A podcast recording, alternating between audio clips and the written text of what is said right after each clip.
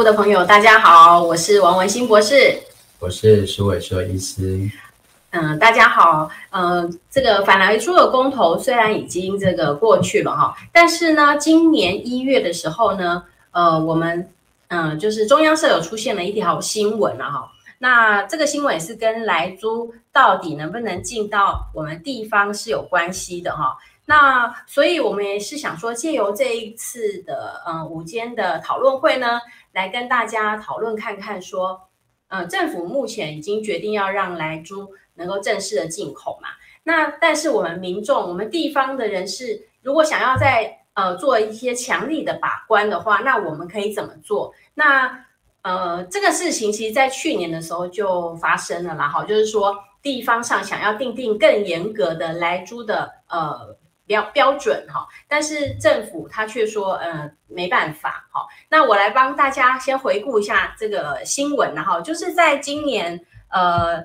我们今年的这个一月的时候，哈，一月七号的时候，那中央社的新闻就是说，来计临检出哈地方条例要释宪案，那这个宪法的法庭会在二月二十二号的时候进行言词的辩论了哈。那它主要就是因为这个呃，我们相关的地方自治条例呢有定定，凡是有这个乙型受体数不能检出的规定了哈。那如果呢有原来定定说的函告呢就会无效，那新新新订定的者就不会给他核定了哈。那所以台北市议会啦、台南市议会、台中市议会和嘉义市议会就来申请市县案。好，那所以这个二月二十二号的时候，我们将会呃在宪法法庭来进行言词辩论。那苏医师要不要帮我们？回顾一下这个历史，然后爬梳一下这一个为什么会有这个地方跟中央好像在权力上面呃有争议的情形这样子。嗯，这个应该是回到第一次我们开放莱克多巴胺的时候，哈，我们记得就是二零一二年，就是马英九先生连任总统成功之后，嗯，那就开始在美方的压力跟敦促底下，着手就是要来准备开放。莱克多巴胺的牛跟猪，哈，因为主要是以牛猪为主啦，哈。虽然目前莱克多巴胺在美国的 FDA 它是核准可以用在牛、猪还有这个火鸡上面啊，但是因为我们进口的火鸡肉很少，嗯，所以这个部分没有成为一个太大的争议。那当年马政府要准备开放莱克多巴胺的时候，那民进党它是一个在中央来讲，它是在野党。可是它在非常多的县市，它是执政党，嗯，包括当年的台中市，嗯，好，高雄市，当然高雄市现在还是民进党在执政了，好，那当时民进党就发动了一个类似他们一位啊重要的啊前民进党的代理主席，就是张俊宏先生提出了一个地方包围中央的概念，那当年这个概念是一个选举的政策。就认为说，民进党要夺取中央政权，首先要在各县市啊取得这个地方自治首长的选举的胜利。那如果说在全台湾足够的地方县市取得执政权之后，就有机会挑战中央执政。好，那这个地方包围中央的概念，在当年啊就出现说，马英九准备要订定这个。开放莱猪的中央立法，哦，就是我们现在的食品安全卫生管理法，啊，其中的一个条文必须要授权给中央政府的主管单位去订定这个残留标准。那这个过程里面呢，非常多的这个民进党执政的县市政府啊，他们也在议会取得多数的情况底下，啊，他们就去主导啊。那有些虽然是在议会没有取得多数。但是他们也觉得说，如果可以去推动县市议会通过这个地方零检出的自治条例的话，啊，至少也可以收到政治上面打击国民党的效果。哦，那这个在当年当然是非常成功的一个策略。哦，那也带动了二零一六年啊，后来就是再一次的政党轮替。其实跟这一场哈中央跟地方的有关于莱克多巴胺立法的一个。战争哦，事实上是有相当程度的关联，所以这一次在蔡英文在前年的八月二十八号，就是二零二零年的八月二十八宣布之后，啊，虽然在立法院的那一场表决当中啊，当然我们也可以预料，那已经完全执政的民进党，当然就是碾压过去。嗯，啊，那时候国民党就效法当年民进党在地方执政的情况底下，就推出了非常多的零检出哈，就是特别是针对猪肉零检出的部分。但是这个部分呢，民进党早就料到这个国民党会用这一招了哈，嗯、所以他就直接给他以违宪的理由给他函告无效。嗯，啊，那大概就是说这个公共卫生啊，哈，国际贸易啊，都是属于中央宪法规定的中央权限。嗯，啊，所以当然我中央立法之后，你地方就不可以有更加严格的一个定定。啊，所以说通通你以前函你以前定的，比如说像民进党在林佳龙。啊，执政的时期哈，在台中市议会通过的这个零检出的条例，他就把它函告无效，失效了哈。对，那新订定的他也不会给你核定，对了。对，新订定就不核定，那那个其实应该是算废止它了哈，就是抵触虽然是叫无效，但是其实是从函告为无效当日开始哈，往后无效。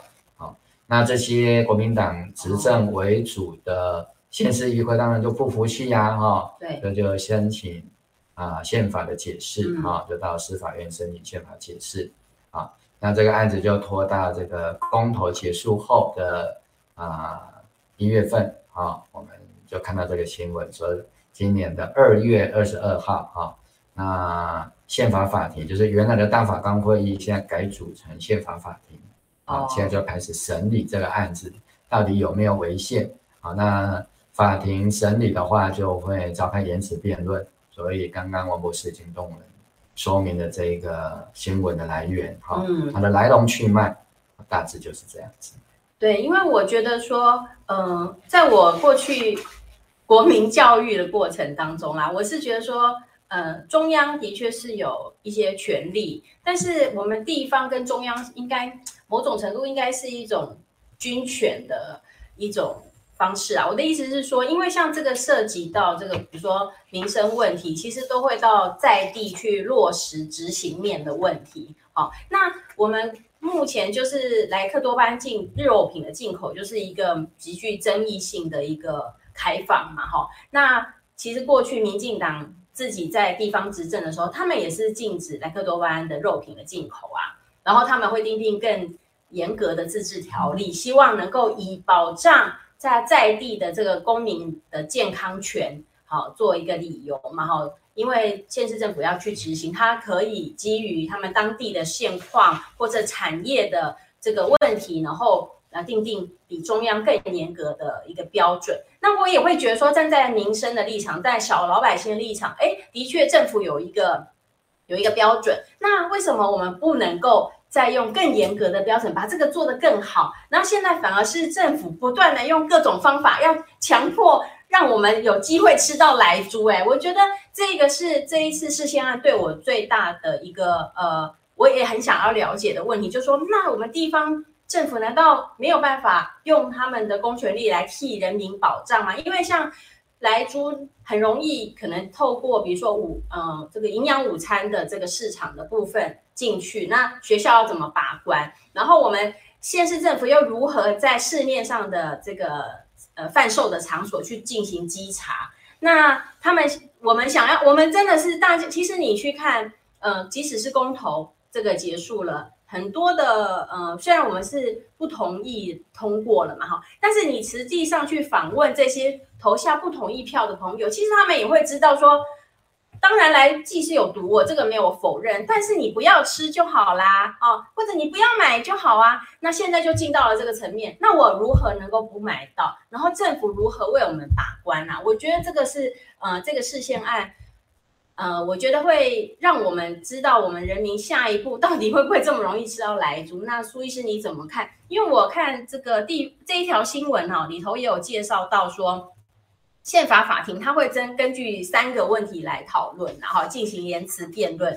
那第一个第一个部分就是说，因为食品安全卫生管理法它有规定，哈，就是中央主管机关是订定这个食品残留农药或动物用药安全容许量标准，哈，那这个这个权利，哈，是不是专属中央的事项，哈？那如果是的话，那它的宪法依据是在哪里？啊，或者是它是地方自治，哈，可以进行的，哈，保障辖区内的人民健康权和当地产业来订定不同的标准，不管是更松的标准，或是更严的标准。那地方县市自治直辖市的自治权限，它的宪法依据又是什么？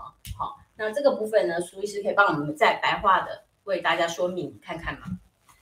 对，我的理解是这样子哈，嗯、司法院这个当然是宪法法庭它的一个嗯。呃说明了哈，就是大概就是要两造的双方，等于就是原告跟被告啊。当然这个是申请释宪案，以前是叫申请释宪，对，所以就由大法官做单一的解释。嗯哼。但是因为现在司法官的解释已经废除了这个就是召开大法官会议解释宪法的方式了。嗯。它是以组成宪法法庭，就好像在审理案件一样。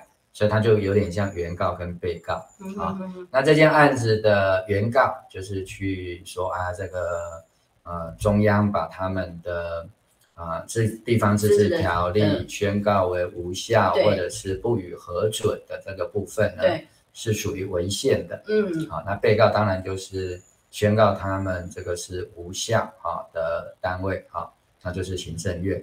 那当然，行政院相关的主管机关是卫福部，嗯，所以宪法法庭透过这个司法院发布的这一则新闻，就是要求就啊三个部分，哈，借我看一下，好啊，原新闻，嗯，好，对，就是刚刚王博士已经提到的，第一个，啊，就是第一个这个食品安全卫生管理法，哈，第十五条第一项第五款，第二项跟第四项，哈，那它有授权这个主管机关要订定。嗯食物残留农药或动物用药安全容许的标准啊，那这个到底是只有中央可以订定，还是地方也可以订定？好，那如果只有中央可以订定，或者地方也可以订定，好，那因为这个是要讨论有没有违反宪法，嗯，好，所以那意思就是说，原告你要告诉我们，你是主张地方自治可以定这个标准的，嗯，那你告诉我宪法依据在哪里？嗯，好。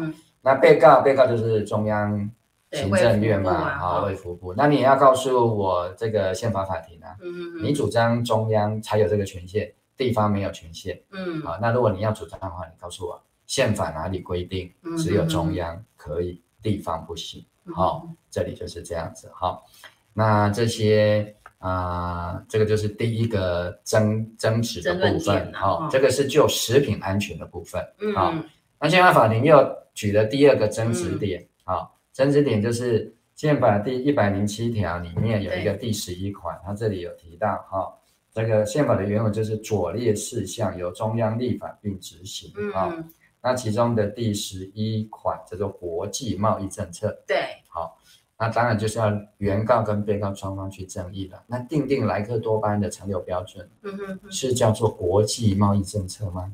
好，那如果是国际贸易政策，那就应该是中央的权限哦。好，好，那另外一个就是说，好，那如果它是嗯这个贸易政策的话，那你地方去定了，会不会就是违反了这个相关的贸易法规，或者是叫做贸易的规定啊？是不是会形成所谓的贸易障碍？就是说我们要违反国际法。这里讲的国际法当然指的就是一些国际相关的条约，特别是 WTO 的相关的协定啦。哦，啊，因为协定就是条约的性质嘛。哦，好，那最后一个他就是提到，那这个卫福部当然是根据动物用药残留标准第三条，那这个动物药物残留标准第三条的模法是根据食品安全卫生法。好。那它这里面有规定哦，食品中的动物用药残留要符合下列标准啊、嗯哦。那表中没有列出来的就是不得检出。对啊、哦。那如果说这些表中列出来的不是农委会许可的，仅适用进口肉品，嗯啊、哦，这里大法官就有一个疑问，嗯，就说，哎，为什么？对啊，你前面先讲没有列的就不能检出。对，可是又不是，但是这里面有一个属于叫做呃农委会哈、哦，这个非属他核准，当然就是叫做不准了哈，其实就是禁药的意思。对对，好。那这个禁药，其实大法官还不是很清楚这个分类了哈。虽然我在这里批评，我必须要告诉大法官哈，有一些是叫做啊禁药，但是有一些哈，其实算是没有核准，但是他没有把它直接啊列为禁药的。好，不管，但是其实大法官的意思就是说，这里面有一些是核准的，所以你当然农委会核准使用，嗯，所以你卫福部才会定残留标准。这个是没有错，这个是一般原则。嗯，好，我大概讲一下背景啊。那这里就提到说，哎，啊，如果是禁药，但是又表列了，那只有进口肉品可以用。啊，这里进口肉品，大法官想知道是除了这个你们双方在争执的这个莱克多巴胺，嗯，还有其他的案例吗？好，就是说有的是没有，真的，就是说目前就是莱克多巴胺在动物用药是一个禁药，所以国内是禁止使用的。那但是因为国内禁止使用，理论上外国也不可以用啊，就是在在国内肉品上应该要一体适用，不可以进口了。哦，就都不能让它进口到本国的禁药。对，依照主权为原则嘛。对。那主权原则就是说，我当然不会管辖，因为我也无权管辖你，因为你也有主权啊。对。可是你要进来我这边，当然就要服从我的主权。那我的主权就是说，这个地方我是禁用的。对。我国自己的肉品也不能含有。对。所以按照国民待遇对的原则，哈，虽然这个其实不是真正的国民待遇原则，实际上它是一个主权尊严的，哈，好，那你也不可以用啊，哦，啊，不然就变成是。外国人好像的权利还高过本国的国民，那一般的主权国家是不会容许这种事情发生，啊。对，哦、原则上是可以歧视外国人啊。对对，哦，那如果本国人被歧视了，那好像你这个本国是外国的，比较低贱嘛，殖民地一样啊，嗯哦。所以通常一般的主权国家、主权的政体，通常都是说。你进来就是要照我的规定，对，啊，像美国到欧盟去也是要照欧盟的规定，对，美国到中国大陆去就是要照中国政府的规定，这个都是这样子的，对对。所以大法官其实基本上就是列了这三个问题要请教双方原告跟被告。对，所以你苏医生的意思是说，其实照这个新闻的内容看起来，还有据你的了解，就是说其实国内目前到。还没有发生这样的情况，就是属于国内的禁药，但是却允许外国进口的肉品含这些禁药来进口。目前好像是只有莱克多巴这一项争议，是不是？对，通常因为这一这一题哈，我们是学日本。哦哦，你就叫做那个双双轨制。是，对。那这个学日本是只有到民进党执政之后才学日本的。马英九政府是当年也有人在讨论要不要学日本，但是后来没有。哦对，那没有怎么解套呢？他们就去修法，开放了莱牛。对，就是莱克多巴在台湾其实是可以放在养牛的，就是当年嗯马英九执政的时候是用这个方式，就维持了。他们没有讲很清楚了，我就替他们讲，维持主主权的尊严。是，好、哦，就说我的牛也可以用，所以你的牛有用。哦，那你进来，我进来，我这里没有把自己变成二等公民或二等国家。对，好、哦，但实质上我又不会开放莱克多巴胺的药证。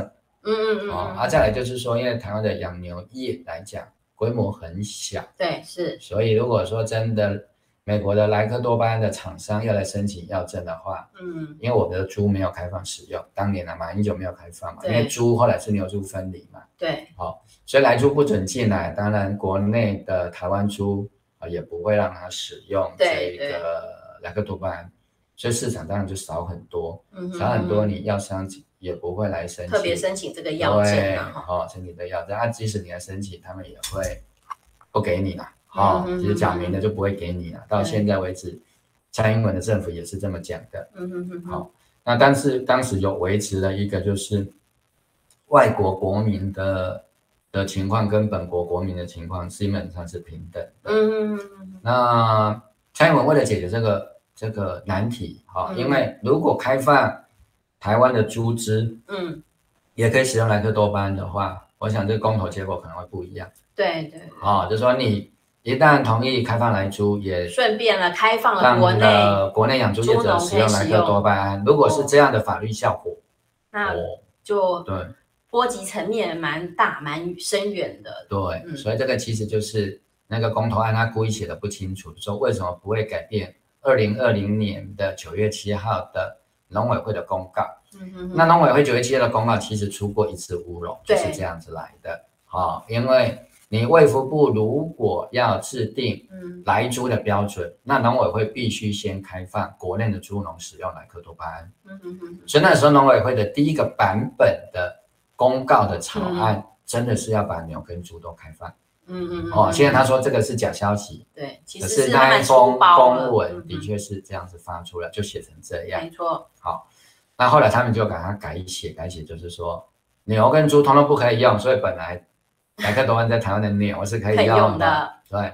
那到了第二版的时候，对，陈吉仲就把牛跟猪全部都关起来是了，然后我们就变成日本。好，那变成日本有什么问题？待会再来跟大家讲。好、嗯，但是不管如何，结果就是牛跟猪都不能用，就变成双轨制。对，就台湾的猪农是不可以用的。对，但是台湾的国民却是可以吃进口的奶牛跟莱猪。啊、哦，这个是最大的差别，嗯、但是大家都不晓得这个有一个很大的主权意涵在里面。对，啊，啊，国民党也傻傻的不敢讲这个部分，或不懂得要讲这个部分，啊、所以就跟大家说明一下。好的，哎，不好意思，因为今天开场的时候我是有一点紧张，所以都还没跟我们现场的朋友们打个招呼哈。那我现在来看跟大家打声招呼。哎，有这个青珠雾哈，最早那个开头香的朋友你好啊，还有就是我们小美零一哈，谢谢你，中午好，蒙古八零一哈，还有慧秋哈，呃李李丽丽嘛哈，还有我们这个小李陈荣化，呃丁如安啊，还有这个哎，这是 Lisa Lisa Lee 吗哈，还有这个 Shelly 叶。好，还有 Sophia，Sophia，哈，嗯，这个侯前良，好，还有，嗯，我看看哈，阿香，好，还有，我看看哈，哎，Grace，好，徐妈，哈，啊，小馒头，哈，大家好，大家午安了哈，因为刚刚开场的时候有点紧张，就呃没有忘记跟大家打个招呼哈，所以我想今天我们会讨论这个，也是因为说。嗯、呃，因为公投的案已经成案了嘛，哈，就是不同意的，呃的结果，让我们还是就是可以进口莱克多巴胺的肉品，但是就大家就会面临到，呃，去年因为这个是极具争议的一个话题，所以其实我们的政府也不敢，然后进口商哈也没有在风头上，好大量的就是嗯很。就是进口的这些莱猪了哈，但是因为公投案不同意通过了嘛，所以变成进口莱猪就没有什么，呃，就是从今起就可以，呃，大摇大摆进来了哈，那就会面临到说县市政府或者说呃我们小老百姓要怎么样来呃避免到使用到莱猪这个的问题了哈。那刚才苏医师就帮我们呃回就是回顾了一下这个历史，本来我们。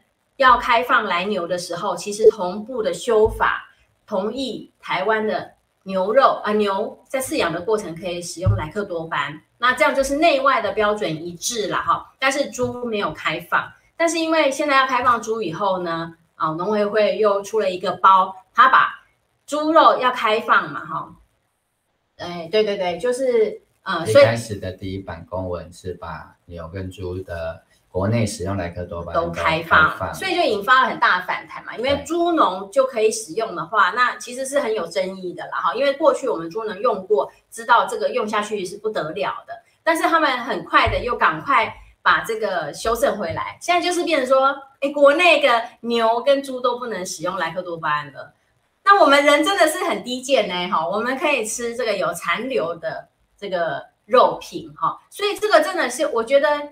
我们呃，国内比较少谈论到说，因为我们怎么跟国际间哈这个地位上面，可能是有一些这个矛呃有一些争议的情形下，其实我们很少去、呃，在很实质面上来讨论到主权的争议，就是说，哎，为什么外国的肉可以进口呃含来剂的肉品进来台湾，但是本国的畜牧业是不可以使用。其实你仔细想想，会觉得说，哎，我们真的台湾人民比猪都还不如，哎，这个就根本就是降低我们国民的待遇啊。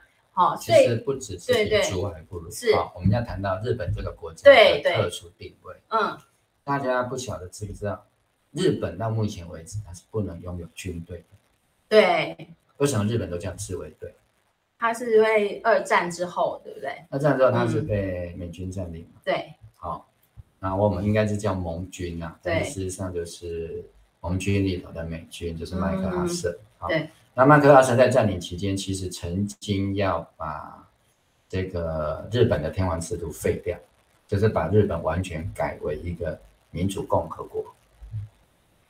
当年他们这样子的用意是说，嗯，为什么日本会发动侵略的战争，跟他的天皇制度有关系。哦，他运用了军队对于天皇的忠诚，就所谓的皇军，嗯，它不是国军哦，因为日本并不是共和国，对，它是效忠效忠天皇的，因为日本的呃主权是握在天皇手上，嗯。啊，因为它并不是一个民主共和国，并不属于啊国民全体，嗯。啊，那但是后来他们当然有很多的辩论呢，最后是决定没有了。好，因为觉得说，如果真的把日本的天皇制度废除掉，可能会在日本引起很大的反弹，嗯，啊，可能会造成更大的问题。当然，还有一个问题就在于说，美日的所谓军事同盟的问题。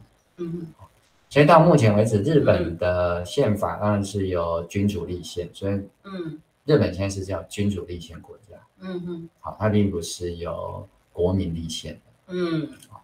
那君主立宪国家，它里面有一个叫非战宪法，就是日本不能发动战争，不能拥有军队。嗯，那日本的右翼右派，他们觉得必须要恢复日本的国家尊严。嗯，就是必须要有自己的军队。嗯，那才是一个真正意义上的国家。国家啦，对。好，那日本目前其实。他既然自己没有军队，那他怎么样保护自己？哈，当然，所以他就把自己的军队叫做自卫队。对，啊，所以他没有发动战争的权利，基本上他不能执行真正的军事任务。嗯，所以很多人都说，哎呀，万一这个两岸发生的时候呢，这个日本会派自卫队啊来协防我们啊。可、嗯、是他大家大概有点，嗯，要要去看一下，在国际法上面到底日本能不能参与军事行动。嗯，大家参加军事行动里面会不会有限制？对，他是不是不能参加第一线的军事行动？嗯、除了护卫本土之外，嗯那啊，很多时候就是说日本参与的军事行动，它是作为军事后勤。哦，尽管它的战力其实我们都知道，哈、哦，真正让它发动战争的话，它是有能力的，但是因为受到日本宪法的一个规定跟限制，嗯，也就是说，日本实际上是一个叫不完全国家。哦，不完全国家。对啊，如果一个国家没有残缺国家，没有自己的武力，好像也是没有那么的完备吧？哈。对，所以自己的保护要靠别人。在名义上，日本是没有军队的。嗯，好，大家想象一下，如果我们台湾啊有这样的一部宪法规定，我们不可以拥有军队的名称，嗯，那我们的感受是什么？我们会不会觉得自己是一个不完整、不完全的？残废国家，就是我们，我们不是中华民国国军哦，在国际上哦，再怎么小的国家，嗯，都可以拥有军队。对，虽然你打不赢别人，嗯，可是你可以拥有军队。日本国力非常强哦，嗯嗯嗯，哦，经济力上很强，对，可是他的军队不可以叫做军队，只能叫自卫队，自我保护的。对，好。所以在这样的一个情况底下，当然不是说他不能从事战争的行为，嗯、但是他就是只能做抵抗而已。嗯，好，那所以在这样情况底下，日本有一些，嗯，这个国家的性质哈，就是会有一些不同啦。嗯嗯，啊，整个国民事实上也受到这样子的影响，就是说日本因为在第二次世界大战它属于战败国，对，但是其他的战败国都没有这样的待遇哦。嗯，好。你像意大利，意大利没有这个问题吧？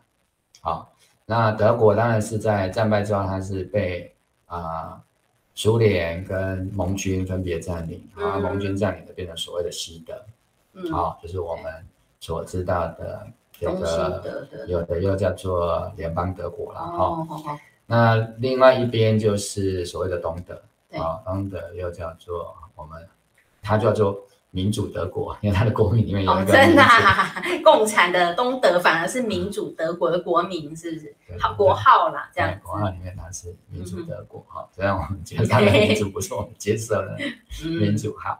不管如何，嗯，那当然后来东西德合并了嘛，哈，对，哎，我叫统一了，哈，哎，就重组为一个完整的德国，嗯，但是即使是在分裂成两个国家的德国，嗯、一个东德，一个西德，或者一个叫联邦德国，一个叫民主德国这样的一个情况底下，它还是各自拥有啊、呃、自己的完整的中央政府跟独立的军队，好。那当然，柏林是完全是在东德境内，然后柏林又一切为二，变成东柏林跟西柏林，嗯，啊，就有有名的柏林围墙，嗯，好，但不管如何，从来没有一个国家像日本这样，嗯，不能拥有军队的编制的名称，嗯，它有实质，它有实质的军力啊，而且军力在世界上面是名列前茅，它还是列强，嗯，对，啊，但是它就是不能有，所以在这样的情况下。它跟美国的关系实际上是非常特殊的，嗯，啊，他们之间又有所谓的军事同盟，我们叫做安保条约。哦，嗯，那么，那么台湾呢？台湾跟美国、嗯、或者叫中华民国政府跟美国有像日本，啊，呃，跟美国的关系吗？其实是没有。我们有一些好像是日本没有的，哦、我们有国军，嗯，哎，我们国军就是军队的番号，还是军队的编制。嗯，对，他不必说，哎，你不可以有任何战争行为的这样的宪法的规定啊、哦，因为宪法规定里面总统有哪几个权利？都是国防跟外交。对，他其实还有缔约跟宣战的权利。哦、嗯，所以我们宪法里面总统是可以从事战争行为的，因为他可以对敌对国家。说我们啊、哦，对对对，我们的宪法，中华民国，我们宪法可以 宣战的。对对对。对，可是日本没办法，他不可以从事战争行为，他只能抵御外部啊，因为他不能不能对外宣战。嗯嗯嗯。好，好，那所以日本虽然实行了这个双轨制，但是我要提醒大家，当然有人会觉得啊，随时这样那个我被被讲，我被凶啊，不然那供啊，好，反正我就是要告诉大家，嗯，日本就是一个不正常的不完全国家，它跟美国的关系就是很特殊的，对对。所以它本来就是一个在形式上、嗯，意义上的二等国家。嗯嗯嗯。所以他才，你的意思就是说，他能够允许双轨制，跟这个背景可能也是有一些关系啦。这是我的意见。嗯嗯嗯。好、哦，我的评断就是这样子啊、哦，因为它本来就二等国家嘛。嗯嗯嗯。好、哦，好，或者是你叫它呃这个零点零点九八等也可以。我觉得它就是不是完全跟其他国家平等的国家，哦，当然你说，啊，它也可以参加 CPTPP 啊，那怎么回事呢？对，嗯、跟其他国家它大概都是在其他领域是没有问题，但是跟美国就不一样哦。好，好，那所以在这样的情况底下，我们去学日本来讲，哈，如果说对很传统保守概念的人，对，应该会视为国耻。嗯嗯嗯嗯嗯。对，会视为一种说是。双轨制其实是一种降格，非常降格。嗯，因为我们自己的，我们自己农民不能用有国号，有宪法。反过来来讲，我们要怎么高人一等？就是我可以用，你不能用。对呀，对呀。这个叫高人一等，这个当然也不好了哈。这就是所谓的列强嘛，就是他可以做，别人不能做，他可以欺压别人，就强凌弱啦。哎，别人不能欺压他。好，如果反过来呢？别人可以用，你不能用。那你不是被欺负的吗？嗯嗯嗯。台湾现在跟日本其实就处在这样的情况底下。嗯。如果我们觉得它安全，嗯啊，前几周为什么都讲不清楚？告诉你，就是因为这个关键点，他讲不出来。如果我们觉得它安全，对，我们就可以用啊。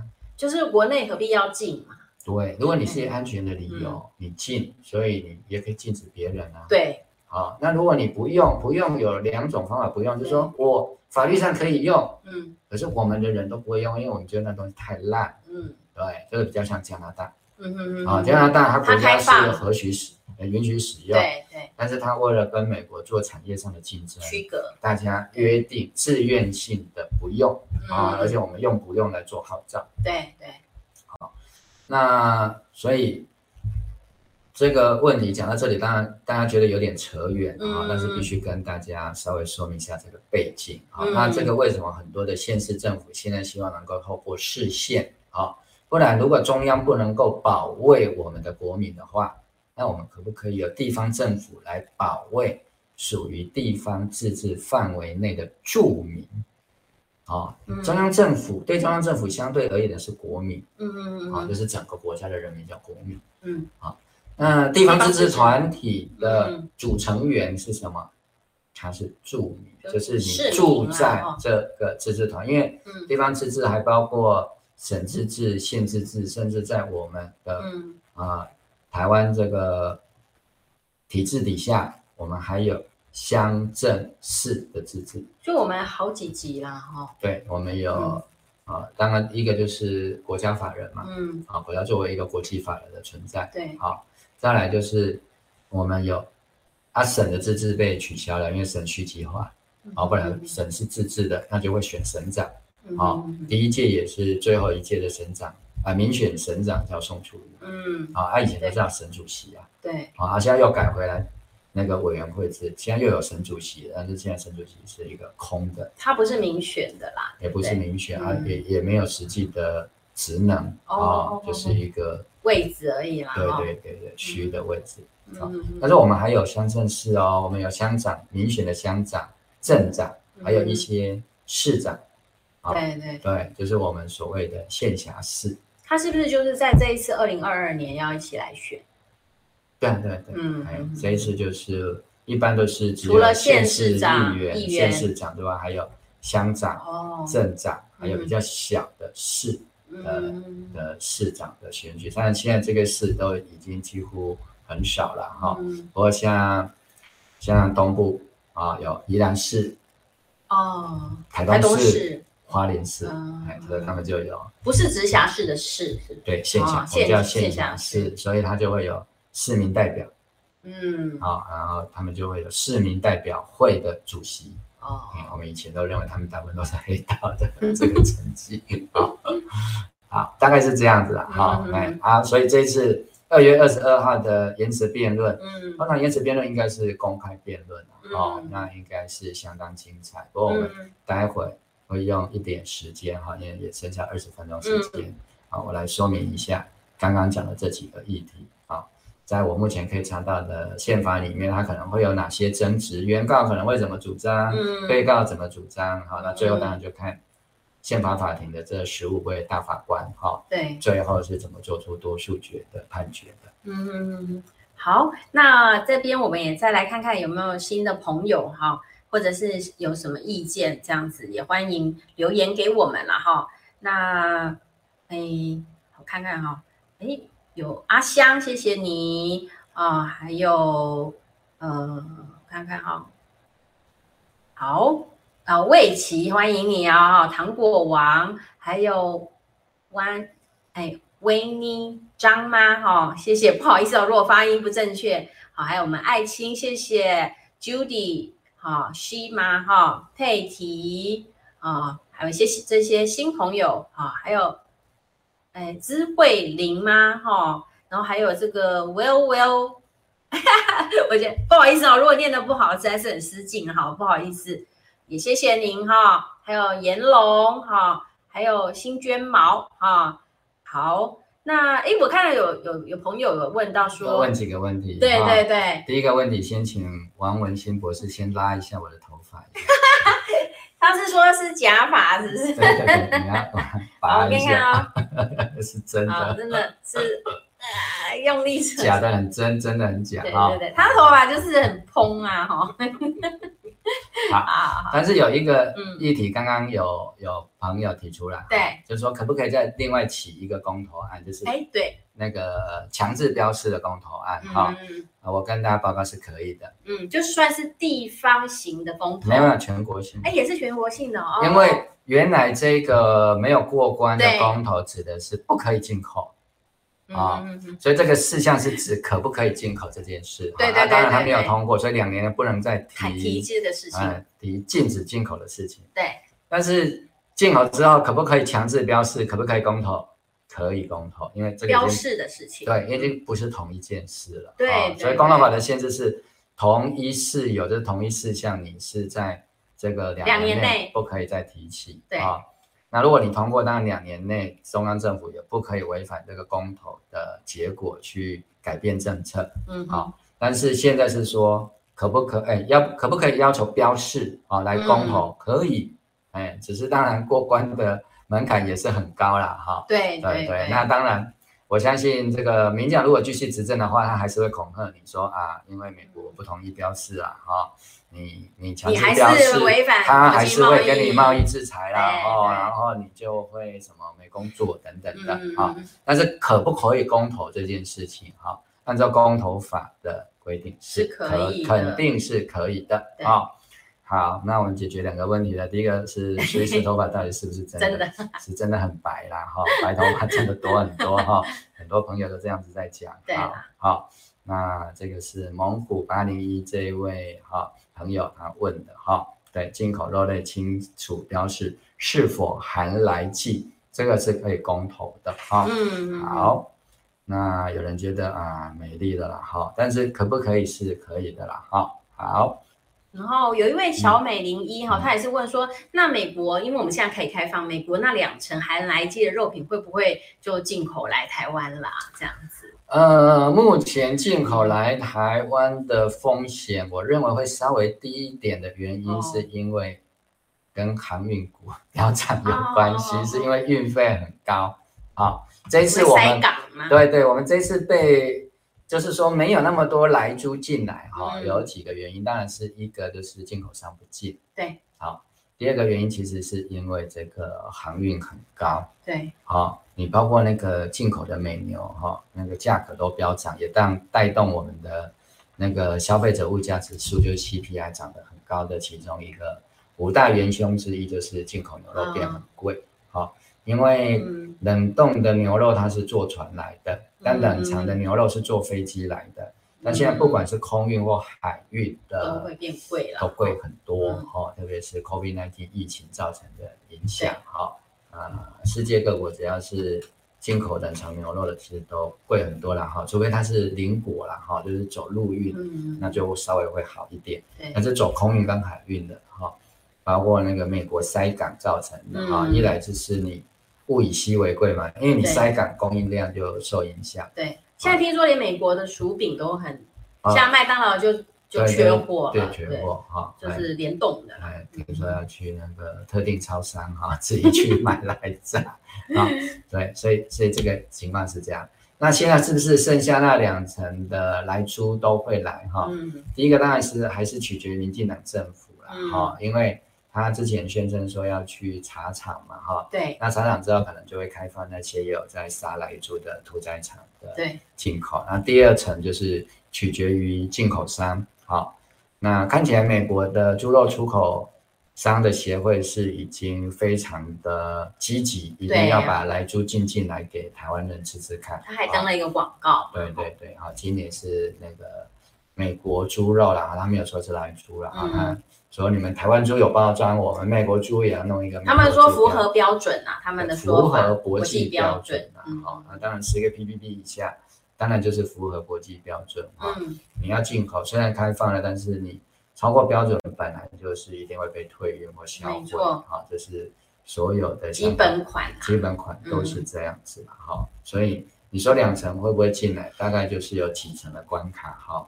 那如果说在这几层关卡之后，它的这个叫做什么价格还是有市场竞争力，我认为会进来，不然就是我们这边的进口商跟美国的出口商配合，嗯，好，要来做一些促销，哦，要让大要证明台湾人吃了莱猪不会死掉，啊，要吃好多年，不会马上死掉，对，啊，那应该是会有一些那个促销活动，哎，促销用的莱猪应该就是会进来了，嗯。嗯嗯，哦，对，所以。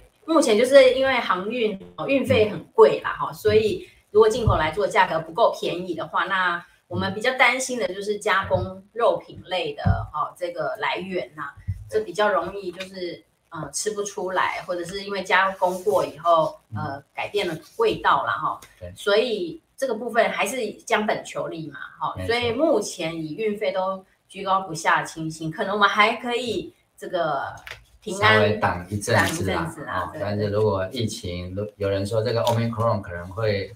给疫情带来一线希望，解放了人类，对对，解放，大家都得到了这样，对，大家得到，那可能比较接近感冒，因为目前看起来它好像比较侵犯上呼吸道的能力比侵犯哈这个肺部的能力会强很多，那这样它就会主要侵犯，对，就居，哎，就比较像不会重症，哎，重症可能就会比相对比较少，但是因为它感染力很强，嗯嗯嗯，啊，所以最后重症人数的总人数还是有可能。会压垮医疗体系哈、嗯，对，所以各国还是不敢掉以轻心。对，那最后我占用一下时间来说明那个被告可能有机会胜诉的几个点了哈。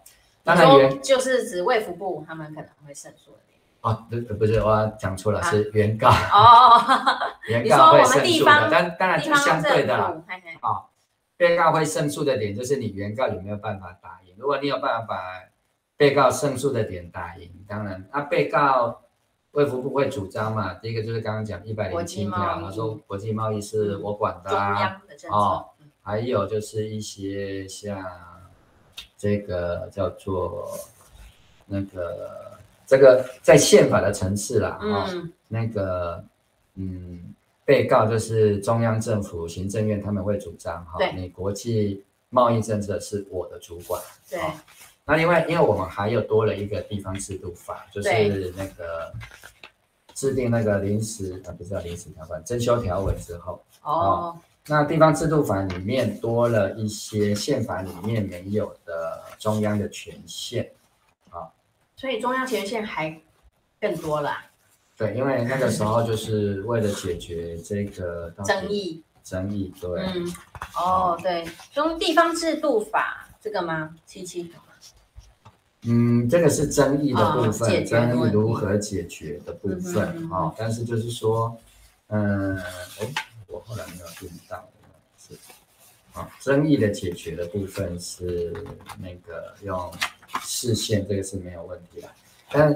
地方制度法里面好像有把公共卫生划为这个中央政府的权限啊、哦，这个在宪法的本文的一百零七条里面没有特别提到。嗯哼，好、哦，哎，他提到一些国防外交啊、司法制度啊，哈、哦，你说卫生行政这个部分对没有，没有，没有归在。但是在一百零八条里面，我们看省的部分啊、嗯，省的部分反而有公共卫生。嗯哼哼，哦，这当然有人会讲说啊，这个是大陆啊，大陆各省当然差很多啊，哈。那一百零九条里面是规定省立法交给县的部分啊、哦，那这里面也有卫生的部分啊。那一百一十条里面是县立法，就是县自治的部分，那这个也有卫生啊、哦。嗯，反而在中央法规里，哎，中央权限里面。宪法的本文没有特别列举卫生的部分，好，那所以我想那个，嗯，叫做什么？嗯，被告，被告一定会用地方制度法去主张，好，那我觉得原告就可以主张说，哎，你看这个宪法本文，但是因为他被。增修条文冻结了啦，哈、哦，所以这个冻结到底是全文冻结，还是只有跟增修条文不一致的地方冻结？哈、哦，大概应该就是在这次宪法法庭的呃判决里面，好、哦，会形成胜诉或败诉的重要的原因。好、哦，那如果是我的话，当然是主张说我们原告的部分要强力的去主张，虽然增修条文是说呃地方制度法，哈、哦。可以排除宪法本文的适用，但是对于人民有利跟地方政府有利的部分，我们还是可以列举宪法的本文啊、嗯、去争取。就是说，在原来的宪法本文的规定里面，其实你看一百零七条列举的列举的中央权限是没有特别把卫生事项哈，而在原来的省哈，那省在台湾来讲，因为太多直辖市了，现在本来、嗯。只有台北一个，后来又又多了高雄啊，现在又变六都哈、嗯，省的范围是越来越少。未来可能都会哦。哎，干脆那个全部都升格，所有的县都把它升格，那省就自然消灭掉了哈、嗯。好，那但是在这个一百零八条里面所规定的哈，就是它的第几款？第十八款啊，十八、嗯、款这里王王博士可以帮我们看到公共卫生公共卫生。好，那如果算省的省的话，对，它是支持。嗯、那除非有人说啊，台湾本来就是省啊，哦，台湾的中央就是省的中央哈，那你要这样主张的是另外一个问题了哈。嗯，对。那的确，台湾如果相对于原来的整个中华民国宪法所涵盖的领土范围来讲，哈，现在限缩在啊、呃、中华民国的有效统治范围，基本上几乎是只有原来台湾省的范围了。好，那你那你要这样去解释说啊，所以应该台湾省的范围的现在的中央民呃中华民国的有效统治范围，就要用原来的。省自治去解释哈，那这个当然就看大法官怎么去拗啊。但是我觉得原告方面可以用这个方式去主张哈。嗯，那再来来讲的话，就是应该可以跳回去原来宪法里面规定的，好，中央跟地方到底是垂直分工，对，还是平行分工？嗯嗯嗯。那第四的大法官解释两种词都有用过哦，有用过叫做。中央跟地方分权，对，也有叫做中央跟地方均权，嗯，好，那么在一百零七条、一百零八条，这个分工事实上是均权的分工，哦，就宪法原定的方向是均权，对他，他最后在这个、嗯、这个宪法的第一百一十一条里面，哈，他有讲前面列举的事项之外。嗯有全国一致的属中央，嗯。啊，有全省一致的属省，有县一致的属县，啊，这这个也有两种解释，啊，一种就是说只要有全国一致的就专属于中央，嗯，但是有另外一种解释是说省如果可以全省一致，那省也有权利，对呀，好，啊，这个就是军权的解释方法。那过去的大法官解释这一条都是解释成军权。也就是说，中央跟地方不是上下关系，嗯，它是对等关系，是，所以它是平均权力，对对，好，啊，这就是所谓的地方自治，啊，不然你地方自治体就只是一个中央底下的一个下属单位，对，好，那这样应该就那我们变中央集权国家，对啊对啊，这样就不是真正的自治的概念。啊，自治之所以自治，当然当然是在啊中央。专属的权利之外，这地方都有自治的权利。对，好，对。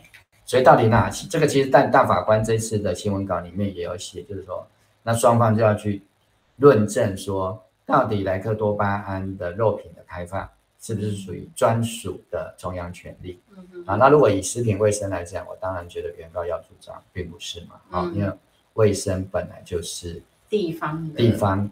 均权的部分啊，所以我要保障我的县民，我要保障我的市民，我可以主张宪法赋予地方自治体的这个权限啊，因为县市议会也是由人民产生的地方民意机关嘛，哈，自治的民意机关啊，那这样来讲，如果能够把它论证的非常清楚啊，那大法官就要好好解释为什么不行，他才能够判中央赢啊，嗯，好，这个大概是。啊，法律的解释的一个策略哦，那当然就看二月二十二号啊，嗯、那个各县市政府这边有没有取得，嗯，有没有找到哪些宪法学的专家哈，能够好好的把刚刚提到的几个争点把它讲得很清楚。好，那至于是不是国际贸易的事项，我认为它不是国际贸易事项。嗯，对，因为在主权范围内，嗯，好。我们定定材料标准，已经讲得很清楚了。嗯，好，那我会讲这个禁，就是说他在国外使用不设限。嗯，对。嘿，啊，当然说，随时你啊，你澳啦，啊，本来的是进口，啊，进口的是贸易呀。嗯，好，啊，我们并没有限制他不能进来啊。嗯，哎呀，好，美国的猪肉我们还是可以让他进来。对，好，那而且。即使是在国际贸易的范围内，它是因为牵涉到跟地方的权益相关，那我觉得地方政府就可以主张，那你中央跟地方就是要有军权。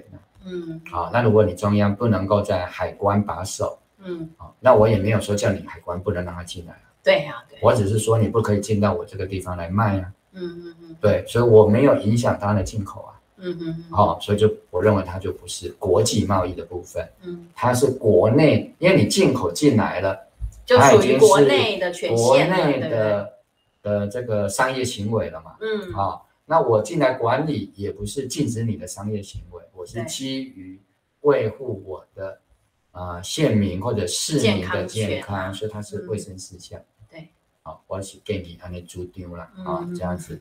啊，虽然大法官 可能会觉得说，哎，不一定就会采纳，但是这个是一个有利的论点，啊，可以用这样的一个方式来主张。嗯，其实我觉得这个莱猪只是一个敲门砖嘛，就是说，接下来当然就是辅导五线的这个会用同样一个。模式逻辑对啊，国际标准啊，哈，产地标示啊，我也不会标示它的辐射量，我只会标示它是哪一个县市啊，好，对，因为理论上是只要标示日本国就可以了，对对，好啊，你你觉得我就给你标示到县市嘛，啊，福岛县我就标示给你嘛，你敢吃的你就吃嘛，嗯，不敢吃的你就不要买嘛，对，所以嗯，我对啊，所以这样就是看看。